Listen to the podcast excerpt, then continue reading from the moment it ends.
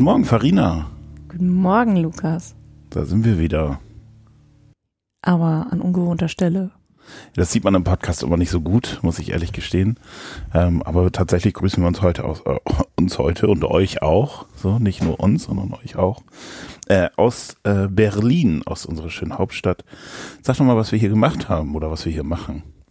Wir waren jetzt äh, drei Tage in Berlin zur Republika. Genau, die Republika hat das letzte Mal 2018 stattgefunden. Nee, 2019. 19. Wir waren das letzte Mal 2018 hier und haben dann gesagt, wir fahren nächstes Jahr wieder. Und dann kam Corona. Das wir waren doch 19 da. Nee, wir haben 2018 gesagt, wir machen ja Pause und fahren 2020 wieder. War das so? Und dann haben wir Tickets für 2020 gekauft und ist ausgefallen. Also man sollte keine Pause machen. Genau, man sollte, das ist übrigens meine Quintessenz, die wir ganz am Ende nochmal ziehen könnten. Man sollte einfach machen und nicht eine Pause machen. Wir sind also hier gewesen seit ähm, Dienstag. Was ist denn die Republika? Müssen wir das auch noch erzählen? Das darfst du heute mal machen, genau. Ich kann das nicht so gut erzählen. Größtes Netzgemeindefest. Jeder definiert das irgendwie anders. Also ich mit meiner nicht vorhandenen digitalen Affinität, für die die mich immer anpreist, würde sagen, es ist das größte Zusammenkommen von Menschen, die Lust haben, Digitalisierung neu zu denken, anders zu denken ähm, oder was auch immer. Genau, und definiert Europas sie, sogar. Ja, genau. Definiert es nämlich die Republika als das Festival für die digitale Gesellschaft und die größte Konferenz ihrer Art in Europa. Also schon groß. Tatsächlich hat mich gestern jemand gefragt, wie viele Menschen da sind und ich weiß es nicht. Habe ich aber auch noch nicht nachgelesen. Meistens hört man das erst im Nachhinein. Ähm, 2000 18, glaube ich, waren 20.000 Menschen da, gefühlt waren es diesmal noch mehr. Eine Besonderheit der Republika dieses Jahr, es war eine neue Location, da werden wir wahrscheinlich gleich nochmal drüber sprechen. Bisher hat es ja mal im Gleisdreieck stattgefunden, also in der Station oder Station in Berlin. Äh, wahrscheinlich muss man Station sagen. Und äh, dieses Mal aber im Festsaal Kreuzberg. Das, äh, da werden wir noch drüber sprechen, wie das so war. Wir werden ein bisschen gucken, äh, was inhaltlich so gelaufen ist und ähm, wir sprechen über unsere Highlights und Lowlights. Ah ja, genau, okay. Wir sind ein bisschen denglisch unterwegs und das ist auch gut so. Seht uns die Müdigkeit nach. Ähm, es ist für uns kurz vor Abreise und wir nutzen die Zeit, bis der Zug gleich kommt. Und deswegen gehen wir das jetzt mal an. Ja, wir können ja mal gleich über den Ort sprechen. Also ich hoffe, dass dieses Hallen, was ich höre, dass es später beim Podcast nicht so zu hören ist. Das ist ein bisschen anstrengend, aber ich halte es aus. Achso, das könnte Nur so nochmal auf. Frage an die Technik. Nee, die Technik. Kommt ja immer gerne mal. Ja. Genau, also es ist die Arena Berlin, Festsaal Kreuzberg, direkt an der Spree. Also man muss mit der S-Bahn schon ähm, Osten weiter raus, also Alexanderplatz, Warschauer Platz. Oh, jetzt ist viel besser. Danke an die Technik. Ähm, Ostkreuz und dann kommt man da an.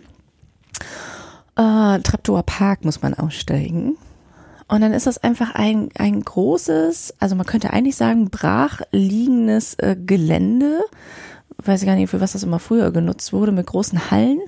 Ähm, was ja den Vorzug auch hatte, halt wie direkt am Wasser, da lag ein altes Schiff, selbst darauf war eine Stage.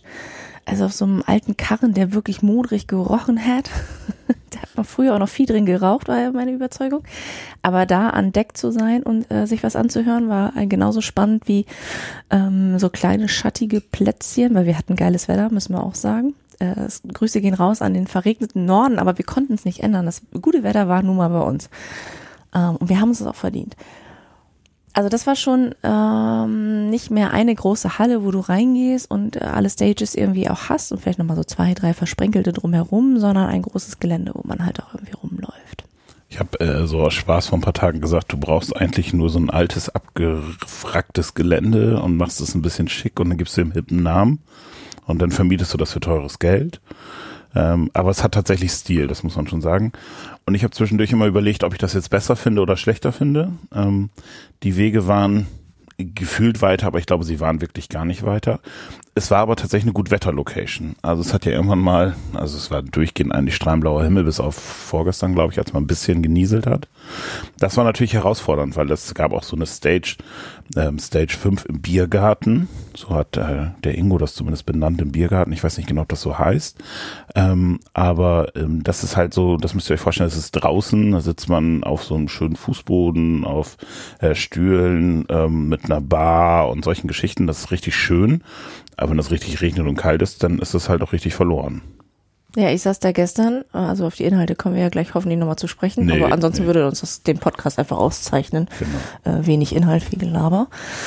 Ähm, und das fand ich schon ein bisschen frisch vom Wind aus. Und als wir angekommen sind, hatte ich ein bisschen mit Allergien zu tun, weil die Pollen durch die Gegend flogen.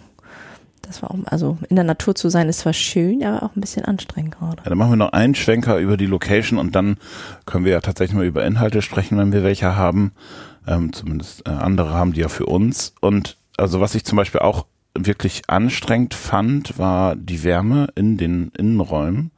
Das war aber auch sonst bei der Republika schon so, weil äh, natürlich alles sehr getaktet ist. Also ist so ein Ort, so eine Stage ist halt von morgens bis abends bespielt und da gibt's nicht die Möglichkeit, äh, nochmal zwischendurch zu lüften, was ja nicht nur während Corona, sondern auch sonst eigentlich ganz nett ist, wenn man da ein paar tausend Menschen durchschlurt.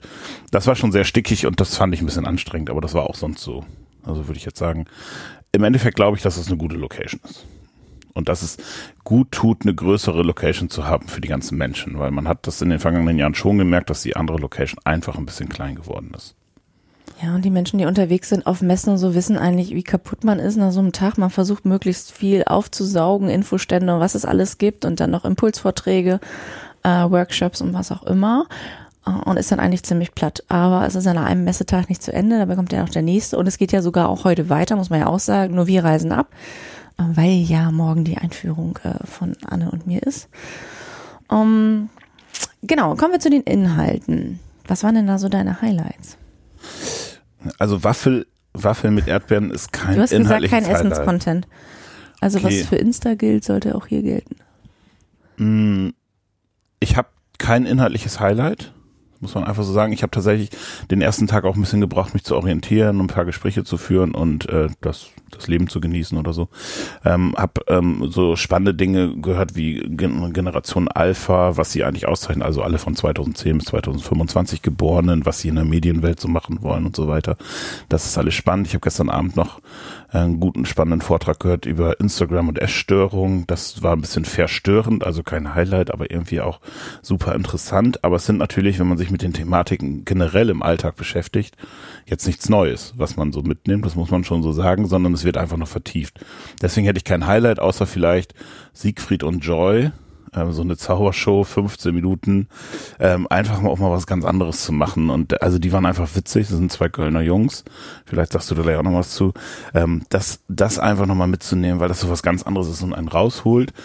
Und dann bleibe ich tatsächlich hängen bei inhaltlichen Highlights, ähm, Sachen, die man so einfach zufällig mitbekommt, weil man auf was anderes wartet. Ich habe jetzt gerade noch mal ganz kurz in der App geguckt, aber das nicht gefunden. Deswegen eier ich ein bisschen. Ähm, aber ich habe gestern zum Beispiel Ralf Kaspers auf der Bühne gesehen auf Stage 1 mit dem Vortrag ist alles sinnlos oder, äh, oder hat doch alles einen Sinn. Das sind einfach so nette Nebeneffekte, die man mitbekommt, weil man irgendwo sitzt und auf das nächste wartet. Und ansonsten scrollt man so durchs Programm und denkt, oh ja, das ist, das muss ich machen, das muss ich machen, das muss ich machen. Und ich glaube, dass man am meisten mitnimmt, indem man so zufällige Sachen macht, die man eigentlich vorher nicht machen möchte. Wir können ja gleich bei ein, zwei Sachen auch noch ein bisschen in die Tiefe genau. gehen, um noch mal ein paar Inhalte zu vermitteln. Und bei Generation Alpha wäre ich auch hängen geblieben. Ähm, was für mich bei solchen Sachen immer ein Highlight ist, ist die Vernetzung mit den anderen AkteurInnen. Man trifft einfach immer jemanden und man weiß auch, wer denn ungefähr da ist. Und selbst wenn das Gelände noch so groß ist und man sich nicht verabredet hat, man sieht sich irgendwann mal. Es sind leider immer nur so zwei, drei Smalltalk-Sätze. Aber das finde ich halt auch ein bisschen spannend. Also die Netzgemeinde wächst ja wirklich. Das hätte ich ja nicht gedacht, ne? obwohl das eigentlich auch nicht immer so mein Thema ist. Aber man äh, trifft halt die Leute. Das fand ich sehr spannend. Ähm, dann können wir jetzt schon mal den Werbeblock einschieben, dass die ganzen Sachen, die von Stage 1 bis 5 oder 6 oder was auch immer, äh, dass die bei YouTube später nochmal äh, nachzuschauen sind. Da gibt es sicherlich auch Sachen. Ähm, ich weiß, wir haben die Professorin, die das äh, Klimaforschungsschiff Richtung Polarkreisaktivitäten hier vom Alfred Wegener Institut hm. ähm, Bremerhaven total spannend. Da sind wir durch Zufall, weil wir eigentlich danach Siegfried und Joy sehen wollten. Schon mal hingezogen. Zufällig Inhalte mitbekommen hast. und du denkst, ja, das klang total gut. Natürlich, ähm, wie schützen wir unsere Tiefsee und wo geht das alles irgendwie weiter? Ähm, die Torten der Wahrheit fand ich auch sehr spannend. Ja. Äh, ich komme jetzt leider nicht immer auf den Namen der Kollegin, die hat dreimal 15 Minuten das gemacht. Das kann man auch nachgucken, weil es auf Stage 1 war, weil sie einfach in unglaublich äh, lustigen ähm, Tortendiagramm knallhart uns die Fakten von politischer, gesellschaftlicher Realität äh, vorgehalten hat. äh, und auch wie es mit Digitalisierung ausgeht. Ähm, ich habe mir natürlich auch Politik angetan. Es ist auch immer eine Projektionsfläche für Politik, um sich zu etablieren und zu zeigen. Wir haben ja einen Digitalminister. Oh ja. Volker Wissing, äh, der war auch da wurde von Markus Beckendahl, der Gründer von netzpolitik.org und auch Mitbegründer der Republika, interviewt, aber hat vorher erst mal zehn Minuten einen Vortrag gehalten. Ja, ich würde mal so sagen, vom Blatt ablesen kann er. Ähm, und was du von Politik lernst, also ich habe danach auch Olaf Scholz gesehen, der war in einer kleinen Stage, wahrscheinlich wegen, wegen die Sicherheit, ähm, aber auf Stage 1 auf der großen wurde es übertragen. Ähm, was du von Politik lernst, ist halt, auch wenig Inhalt in viele Sätze zu packen. Also das, was wir eigentlich auch immer machen. Ah, okay. Da sind wir schon sehr nah dran, finde ich, an den ganz Großen. Und äh, ja, dieses Rumgeeier. Also Markus Beckener hat das irgendwie bei äh, Volker Wissing auch sehr gut gemacht. Man sagt, ja, alles, was sie reinbringen, das klingt total gut, aber es haben all ihre Vorgänger auch schon gesagt. Wir sind so müde, ne? Also immer diesen, wir müssen hier Breitband ausbauen, Glasfaser, wir wollen 5G überall. Äh, ja, es ist total schön, aber wenn dann auch noch nicht mal der Bus da irgendwie langfährt durchs Dorf oder nur einmal am Tag und äh, wir in der Pandemie sehr wohl die Grenzen aufgezeigt bekommen haben, wie viele ins Netz können aus der Familie zeitgleich und wie viele nicht. Ähm, und wenn wir uns anschauen, wie weit andere Länder sind, und das liegt nicht am ähm, Bruttosozialprodukt des Landes, äh, dann äh, haben wir da einfach noch richtig blinde Flecken und da müssen wir noch hinterher. Und genauso war das mit Olaf Scholz, der von Linda Zerwakis eigentlich sehr, sehr gut, sehr eng auseinandergenommen wurde. Ähm, und wo es auch hieß, ja, was ist denn mit Cyberattacken jetzt, wenn aus Russland oder so? Es werden ja wirklich auch Firmen brachgelegt. Das sind ja auch ähm, Bedrohungen im Netz, die so eigentlich gar nicht so sichtbar sind, aber ganze Wirtschaftszweige lahmlegen können, wenn sie es wollen.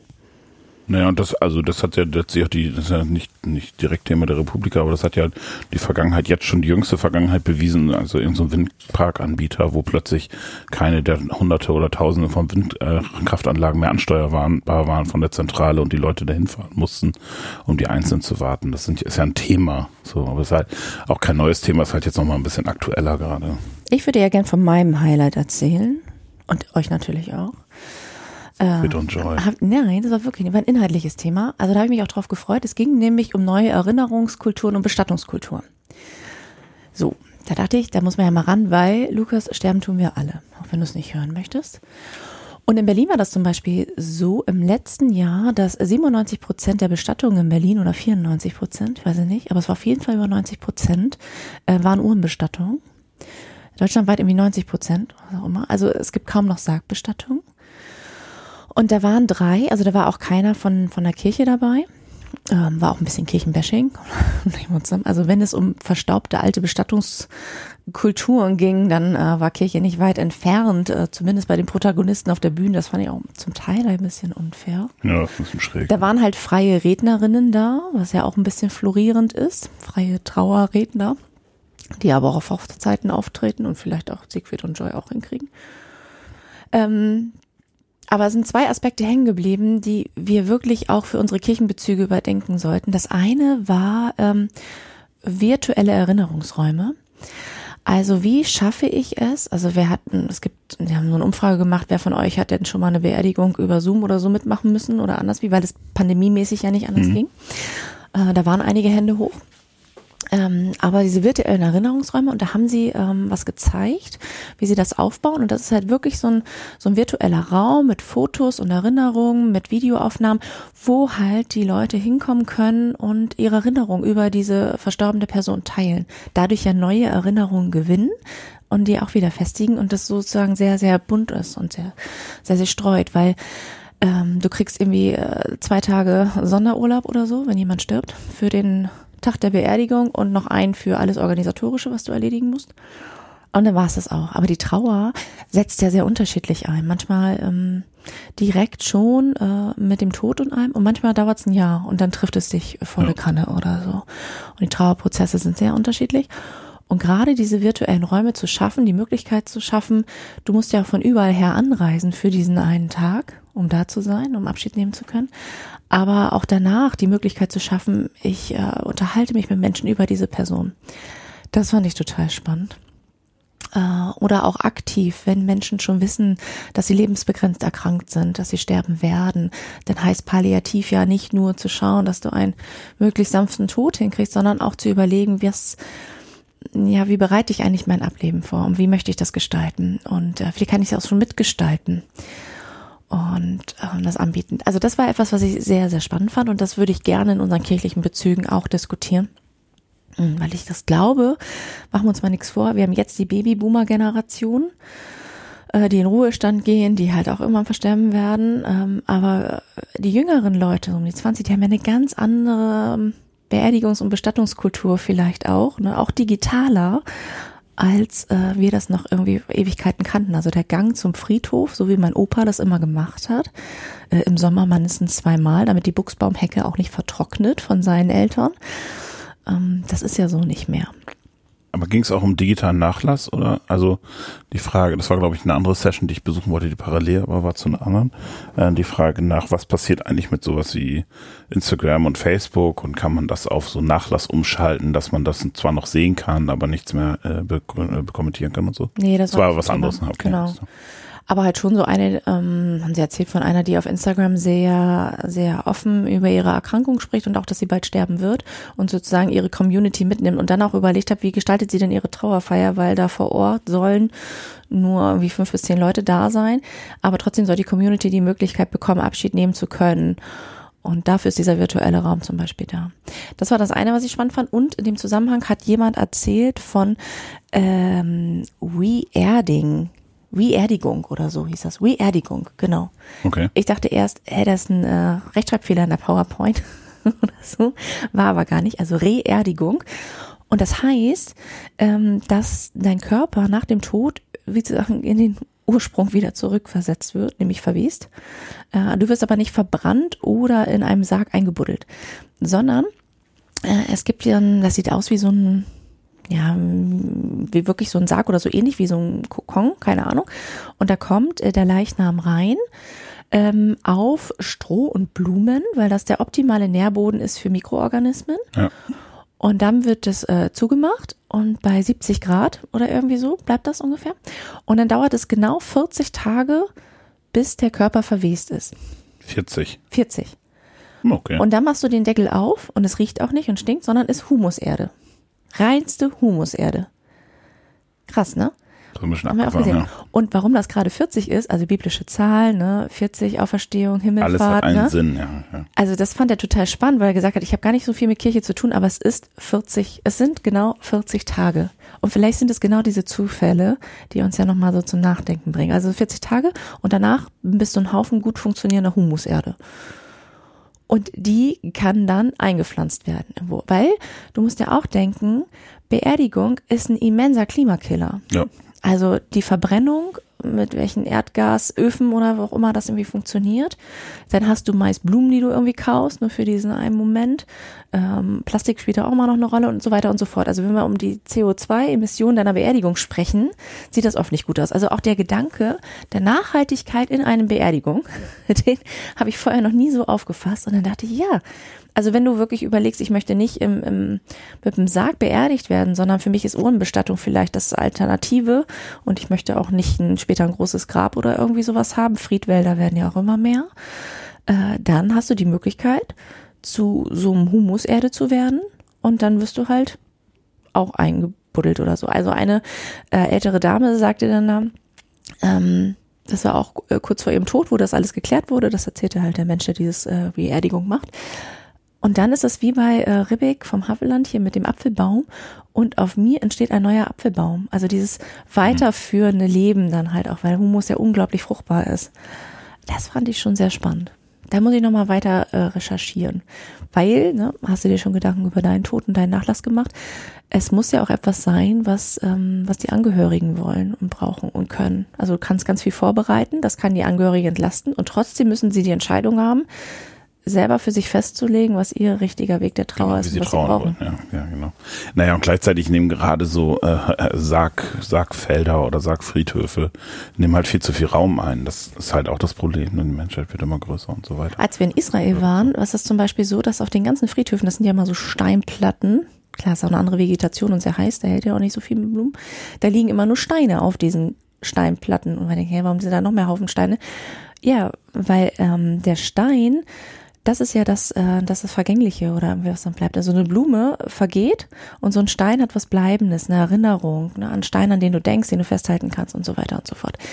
Ähm, und das ist für die eine ganz normale Tradition. Wir denken, ja, warum sind bei uns eigentlich keine Steine auf den Friedhöfen? Also außer dem Grabstein. Sondern, ja, trotzdem bleibt dann, aber das ist ja ein halt anderes Thema. Ja, aber das hat trotzdem ein anderes Thema. Aber die Frage, also es nimmt halt viel, trotzdem auch mit Stein viel zu viel Raum ein. Das, also das darfst du ja auch nicht vergessen. Ich weiß jetzt nicht, wie viele Menschen am, Taten, am Tag irgendwie äh, sterben oder so, aber das nimmt natürlich neben dem CO2-Ausstoß von Verbrennung, wie du schon sagst, ist ja auch die Frage des Platzbedarfs eine Frage, die man letztlich sich stellen ja, muss. Umsonst hast du in Asien, äh, wie sieht aus wie so ein Hotel, da kannst du hin, das habe ich mal in einer Reportage gesehen, ja. und dann drückst du die Nummer und dann wird die Urne deiner Verwandtschaft ja. nach vorne gefahren, dann kannst du da einen Moment trauern und dann wird die wieder in so ellenlange genau, genau. Systeme zurückgebracht. Das geht natürlich auch. Ja, das aber äh, eins meiner Highlight, wo man denken könnte, was hat das eigentlich mit so einer Republika zu tun? Republika. Ja, ich war so lange mit dem Kollegen aus Bremen unterwegs, der immer Republika gesagt hat. Republika. Manchmal auch Sachen ja. adaptiert. Ähm, aber das fand ich richtig gut. Anyway, the Wind Blows war ja der Titel der Republika. Warum hat das eigentlich immer solche komischen Titel? Uh, anyway, the Wind Blows ist die letzte Zeile des Liedes, was ich, da bin ich jetzt ein bisschen, also bin ich jetzt nicht so drin in dem Thema, aber die letzte Zeile des Liedes, was immer bei der Abschlusszeremonie der Republika gesungen wird. Ich, da, ich bin, bin erst einmal bei dieser Zeremonie gewesen und äh, dann nie wieder. Aber deswegen ist das, weil das halt damals der Abschied war vor Corona. Ähm, Im Übrigen gibt's ja immer noch Corona, Überraschung. ähm, kriegt heute auch so eine spannende E-Mail. Jetzt nach Corona wollen wir und dann denke ich, hä, was ist jetzt denn los? Egal. Auf jeden Fall ist das die letzte Zeile des Liedes, was da immer gesungen wurde. Und ähm, ja, genau. Anyway, the wind blows. Passt übrigens zu einer Session, die ich gehört habe vom NDR Wissenspodcast. Bohemian Rhapsody von Queen. Ne? Siehst du, siehst das du. War das so, so. so schlecht sind wir gebildet. Aber Anyway, the wind blows ist äh, passt zum NDR Wissenspodcast. Äh, das Coronavirus-Update habe ich mir nochmal die beiden gehört, die das initiiert haben damals. Und ich musste dann einfach mal machen denken, als sie darüber erzählten, wie sie damals die Idee hatten, das ganz schnell umzusetzen und äh, mit Christian Drosten gesprochen haben, dass das Konzept ja noch nicht ganz fertig sei und so weiter. Und der hat einfach gesagt, wir bauen das Schiff zusammen, während wir lossegeln. Und das passt halt zu, so, äh, zum äh, blasenden Wind. Hm, ist für mich auch nochmal ein schönes Motto. Wenn man nicht so platt ist wie einfach mal machen, finde ich das nochmal ganz schön also auch da nochmal zu, zu hören, wie äh, Wissenschaftsjournalismus, ähm, da sagt man ja immer, wie das plötzlich cool geworden ist. Das, ich halte es ja nicht für uncool vorher, aber es ist natürlich nochmal äh, gesellschaftsfähiger geworden, dass sich Menschen mit Wissenschaft auseinandersetzen. Und da haben sie auch noch ein bisschen erzählt, wie das so entstanden ist und was es auch für andere Formate gibt und wie sie da äh, unterwegs sind und was auch gut funktioniert und was nicht. Und es gibt zum Beispiel auch äh, ein Podcast, ein tägliches Podcast-Update über den Ukraine-Krieg wusste ich gar nicht. Ne? Und das ist halt immer so die Frage, wie, wie gesellschaftlich dran sind die Themen. Und da müsste man eigentlich behaupten, dass das müsste eigentlich mindestens genauso berühmt sein wie das Coronavirus-Update, aber ist es irgendwie nicht. Und ähm, das da nochmal auch so Einblicke zu bekommen in Zahlen und äh, Statistiken, das war, das war fand ich schon richtig spannend auch. Ist jetzt auch nicht mein Highlight gewesen, aber er war trotzdem ganz gut. Genau, ansonsten könnte man noch ein bisschen darüber ranten, was, äh, was alles nicht so gut war. Also wir könnten darüber sprechen, warum eine Waffel mit, äh, mit Erdbeeren 8 Euro kosten muss und ähm, warum eine 02er Fritz Cola 2,50 Euro kosten muss. Ähm, oder ein Mittagessen, was du nicht mit aufs Gelände nehmen darfst, 8 Euro kosten muss, also nur ein Burger und noch nichts dazu. Ähm, ist auch eine spannende Frage, wenn wir darüber reden, wer hat eigentlich Zugang zu dieser Veranstaltung ähm, wir haben noch darüber gesprochen, dass der Eintrittspreis, äh, das Ticket, ich weiß gar nicht mehr, was das gekostet hat, aber finde ich zum Beispiel relativ human für die ganzen Inhalte, die man so bekommt. Ähm, ist aber immer so eine Frage, dann kann ich mir so ein Ticket so leisten, auch als Schüler und Student oder Azubi oder was weiß ich. Und dann fahre ich zu so einer Veranstaltung und dann, ähm, dann muss ich plötzlich nochmal irgendwie eine Menge Geld mehr mitbringen, um mich zu verpflegen auch ein Thema, was ich finde, was bei, was genauso wie das Thema Nachhaltigkeit und so weiter irgendwie anzugehen ist, weil wir natürlich ein Verständnis dafür haben, dass alle auch Geld verdienen müssen, um irgendwie da zu sein. Aber es ist immer eine Frage des Rahmens. Ne? Genau, also der reguläre Standardpreis waren 225 Euro Muss man ja auch erstmal haben. Ja, ist okay. Ja, für die Inhalte und für, für vier Tage ist das. Ja, aber es ist halt äh, trotzdem viel. Ne? Also vom Azubi-Gehalt brauchst du jetzt da gar nicht. Aber Studenten sind ja ermäßigt. Ja, aber es ist halt trotzdem viel Kohle. Also äh, ermäßigt sind es 115. Ist so. Also plus das Ganze, was dazu kommt, ja, also immer noch einiges. Ähm, Inflation ist ja sowieso ein großes Thema. Wir haben das Gefühl, es ist alles ja irgendwie auch teurer geworden. Aber es geht ja bei solchen Sachen auch um versteckte Armut. Genau. Und zu, mh, zu glauben, das ist alles kein Problem. Äh, du kannst dich auch mal eben für acht Euro verpflegen oder was auch immer. Ähm, das finde ich schon ist ein Thema, genauso wie ähm, also diese barrierefreien Zugänge zur Digitalisierung und Bildung. Das ist ja das, was wir auch in unserer politischen Jugendverbandsarbeit ja auch immer predigen. Und das siehst du da aber gar nicht. Also es ist hoch verkopft, das muss man ja auch dazu sagen. Also unabhängig jetzt vom Preis, ähm, würde ich sagen, sind die Inhalte hoch verkopft. Äh, das heißt, wir greifen auch eine gewisse Art an Klientel ab. Äh, es ist the normal flow. You have to to translate in English and uh, you have to to speak in English and something like that. Ähm, ja, aber es ist jetzt auch nicht gerade barrierefrei. Oder wie übersetze ich das ähm, für für Menschen, denen ganz viele Begriffe gar nicht dann so klar sind? Also es bleibt es bleibt auch ein Stück weit ein bisschen Close Shop, der der gutbürgerlichen äh, Digitalisierungsmenschen, äh, die sich miteinander feiern und das Leben und so weiter und so fort. Ähm, aber für viele, ich sag mal Berliner drumrum, die denken, ja, das ist immer wieder so ein kleines Hippie-Festival da vorne an der Spree. Brauche ich auch nicht.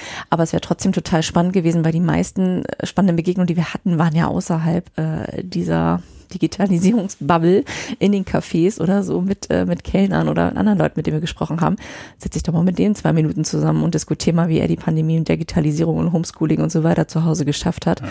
in seiner Zwei-Zimmer-Plattbauwohnung in Berlin-Marzahn. Also da weiß ich auch nicht. Es gibt ja parallel die TinCon, das hast du ja auch gesagt, äh, für junge Menschen ähm, kostenfrei äh, dahin zu kommen, coole Inhalte. Ähm, genau, startet ja heute parallel zu, genau, zu, zu vernetzen. Aber wir wollen ja auch keine Parallelstrukturen schaffen. Also ich, wir haben ja Generation Alpha, du hast es ja gerade nochmal erwähnt, gehört und das ja ganz klar hört auf die jungen Menschen. Ähm, das sind die DigitalisierungsexpertInnen, weil, ne, weißt selber, wann du dein erstes Smartphone in der Hand hattest, das war jetzt noch nicht so früh, wie deine Kinder das erste Smartphone in der Hand haben werden hatten, hatten. Genau, also ich, also ich störe mich halt daran, dass wenn man sagt, also dass, wenn du eine Fachmesse machst oder einen Fachkongress, ne, dass du dann eine bestimmte Klientel erreichen möchtest, ist das vollkommen legitim. Wenn du aber sagst, du bist ein, ein Festival der digital, digitalen Gesellschaft, dann ist das irgendwo nicht mehr stimmig. Und ähm, natürlich sagst du, dass die jungen Menschen, die zur TinCon fahren, andere Speakerinnen und Speaker brauchen. Aber gleichzeitig äh, kannst du halt auch alles zusammenbringen und sagen, ähm, die Speakerinnen und Speaker sind für alle da. Also ich erinnere mich an die Republika, das muss 2017 oder tatsächlich 18 gewesen sein, als Charles Barr ähm, seinen Vortrag auch über Generation Z hielt oder so und der eigentlich da war für auch schon für die TinCon so und dann haben die halt gesagt, oh, wir haben jetzt auch mal so einen jungen Speaker hierher eingeladen und das war für mich bis heute ein erhellender Moment. Also jetzt kann man von Charles Barr und seiner Vita in den letzten Jahren halten, was man möchte, aber es hat mich trotzdem inspiriert und ich glaube, dass vieles, was bei der TinCon passiert, so Menschen wie uns, die wir auch mit Jugendlichen und jungen Erwachsenen zusammenarbeiten, höchst in, interessiert. Gleichzeitig hatte ich natürlich auch Bauchschmerzen damit, wenn ich überlege, dass meine zehnjährigen Kinder, wenn sie nicht so situiert wären in so einer in so einer äh, Festival-Kongress-Szenerie, ähm, zur Republika fahren würden und dann die ganzen soll jetzt ja auch nicht irgendwie was das unter den Hammer hauen, aber das ist ja gerade schön gesagt. Also die ganzen gutbürgerlichen Digitalexperten äh, unter solche Leute kommt, wüsste ich nicht, ob mein Sohn oder meine Tochter danach noch Bock auf sowas hätte. Ist natürlich TinCon dann nochmal sehr speziell und trotzdem glaube ich, dass es schöner wäre, beides zusammenzuführen und allen alles zu ermöglichen. Kannst ja trotzdem im Rahmen immer noch sagen, diese Stage ist erst, ist leider nur von 14 bis 25. Ihr Alten müsst draußen bleiben. Das kann man ja trotzdem machen. Oder sagen, diese Stage ist erst ab 30, weil es verstörende Inhalte sind. Also das Thema Essstörung gestern Abend, die Bilder hätte man auch nicht unbedingt 10- oder 12-Jährigen zeigen müssen. So, also da glaube ich ist noch Potenzial, um eben zu sagen, wie du auch schon sagst, dass wir nicht immer nur über Zielgruppen reden, sondern mit ihnen gemeinsam sprechen. Also so wie gestern, war es gestern mit Generation Alpha? Mhm. So lauter, also sie waren ja alle nicht alt, also ohne zu wissen, wie alt sie sind, aber alle 30 aufwärts, würde ich mal vermuten, sprechen darüber, was Generation Alpha dann jetzt so braucht. und was sie so machen. Und ja, das ist natürlich äh, statistisch und äh, wissenschaftlich zu belegen an vielen Stellen. Aber trotzdem wäre es eben gespannt, äh, spannend gewesen, was genau die Zielgruppe dazu eigentlich sagt. So. Ja, und dann miteinander in Austausch zu kommen. Genau. Und äh, welche, welche Schlüsse ziehen wir daraus für unsere Arbeit? Oder, also wie sprechen wir auch miteinander? Ähm, ja, Stichwort Triggerwarnung, das war auch schon mal, als wir bei der Republika waren und da war irgendwie äh, wir machen jetzt mal die Hate Wall auf und sowas kriegt eine emanzipierte Frau mit 30, äh, keine Ahnung, Migrationshintergrund um die Ohren gepfeffert und dann wurden immer solche ähm, ja, genau. beleidigenden Schlagworte reingebaut. Da wäre eine Triggerwarnung vorher auch äh, gut gewesen. Genau. Ich glaube, das haben sie damals auch gemacht. Also insofern würde ich das auch gar nicht vom Alter abhängig machen, sondern je nachdem, wie du äh, zu dem Thema stehst, berührt es sich mehr oder weniger. Ich war in einer äh, Stage zum Thema Depression. Wenn du natürlich selber Angehörige hast, die depressiv sind, dann triggert dich das ja auch nochmal ganz anders, was mhm. da vorne auf der Bühne passiert. Ja, ich erinnere mich an damals an Richard Gutjahr, der erzählte, was ihm alles so passiert ist mit den Anschlägen in Nizza und wo er so war. Ähm, genau, da, also da, da einfach ein bisschen sensibler zu werden. Das hat aber Ausbaupotenzial und wir dürfen ja ein Feedback abgeben, nicht in diesem Podcast. Also vielleicht hören ja die Macherinnen und Macher der Republika auch unseren Podcast. Ich weiß es nicht genau bestimmt. Grüße gehen raus. Ähm, aber ansonsten machen wir, werden wir einen Feedbackbogen ausfüllen und da werde ich mir mehr Gedanken drüber machen als sonst, glaube ich, um einfach zu sagen. Also die Hoffnung, das zu nutzen, dass man da auch nochmal irgendwie was wirklich zurückmelden kann, weil nur stänkern ist halt auch blöd. Und es, ich nehme auch viel Positives mit. Ja, also ich packe jetzt mein Täschchen. Ich muss sagen, es war eine gute Zeit hier in Berlin. Ich habe viel mitgenommen. Ich hatte tolle Gespräche geführt, neue Impulse gesammelt und äh, jetzt Lukas liegt an uns, was wir daraus machen. Und ich werde mir das ein oder andere auch noch nachgucken. Ich habe ja nicht nur Bücher mitgebracht, also ich habe diesmal meinen Büchertisch ein bisschen zugeschlagen. Scheiß auf Digitalität. Ich mache das nicht alles nur über E-Book-Reader. Ich will auch mal was Haptisches in der Hand. Und das eine Buch ist sogar signiert. Ähm, aber ich werde auch die ein oder andere Session abends am Fernseher laufen lassen, statt irgendeinem Fernsehprogramm oder der neuen äh, Rettet die Wale Dokumentation sehr zu empfehlen. Äh, man kann das ja mal sagen, wir sind ja heute, heute, heute ein bisschen später ins Bett gegangen, also oder früher, je nachdem, wie man es nimmt. Und ich habe äh, mir gestern Abend noch fast eine Stunde gegeben, ähm, Journalismus im Ukraine-Krieg. Ähm, also tatsächlich auch, äh, also wie nah ist Journalismus eigentlich am Kriegsgeschehen dran und wie nah darf es sein? Und äh, auch dann nochmal mit einer Kollegin aus, aus der Ukraine, die jetzt in Deutschland einen Job gefunden hat und so. Das ist halt spannend, weil man sowas dann auch nochmal ganz in Ruhe nachgucken kann. Hm, den Bogen können wir nochmal gehen, wie es dir persönlich ging mit der Republika nach zwei Jahren äh, Pandemie.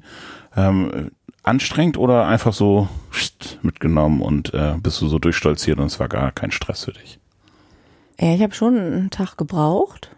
Also da weiß ich aber nicht, ob es noch am neuen Gelände lag oder mich wieder an so Messesachen dran zu gewöhnen oder reinzukommen. Also ähm, ich hätte am Mittwoch noch mehr mitnehmen können, hatte gar nicht so viel mitgenommen. Also wir hatten ja Feldmann und Krieg auf dem Schiff, das war ganz gut, ähm, was die Rückkopplung irgendwie auch anging. Aber ähm, ansonsten ähm, ist das gerade so ein bisschen, das war das Housekeeping, das wir kurz abgelenkt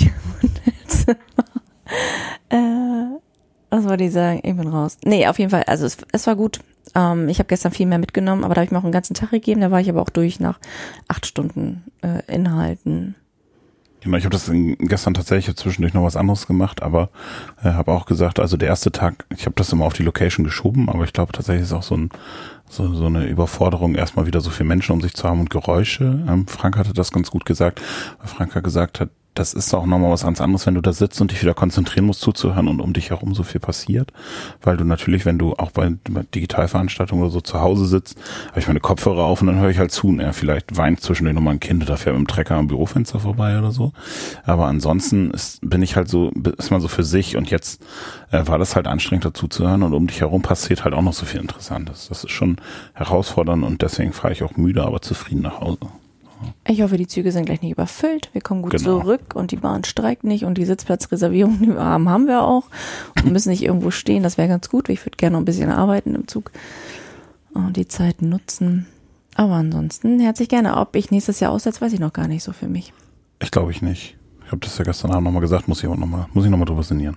Ich würde gerne noch ein paar Grüße loslassen. Wir grüßen auf jeden Fall Gina, die ja leider nicht dabei sein konnte, aber gerne mitgefahren wäre. Und ähm, herzlichen Glückwunsch nachträglich nochmal an Jona, mit dem ich gestern eigentlich noch einen Geburtstagskaffee trinken wollte, aber es nicht geschafft habe. Und der hört unseren Podcast sicher. Genau, und Grüße gehen auch raus an unseren Lieblingsrentner, Herrn Martens, der auch endlich mal ja. äh, wieder mal zur Republika kommen könnte. Ähm, Den können wir nächstes Jahr einfach einsacken. Nee, es ja. ist mal wieder eine Reise wert, Herr Martin. Genau. Ansonsten wünschen wir euch ein grandioses Wochenende oder einen Tag. Vielleicht schaffe ich es auch im Rückweg im Zug, die Folge zu veröffentlichen. Wir schauen mal. Ja. Bis dann. Bis dann. Ciao.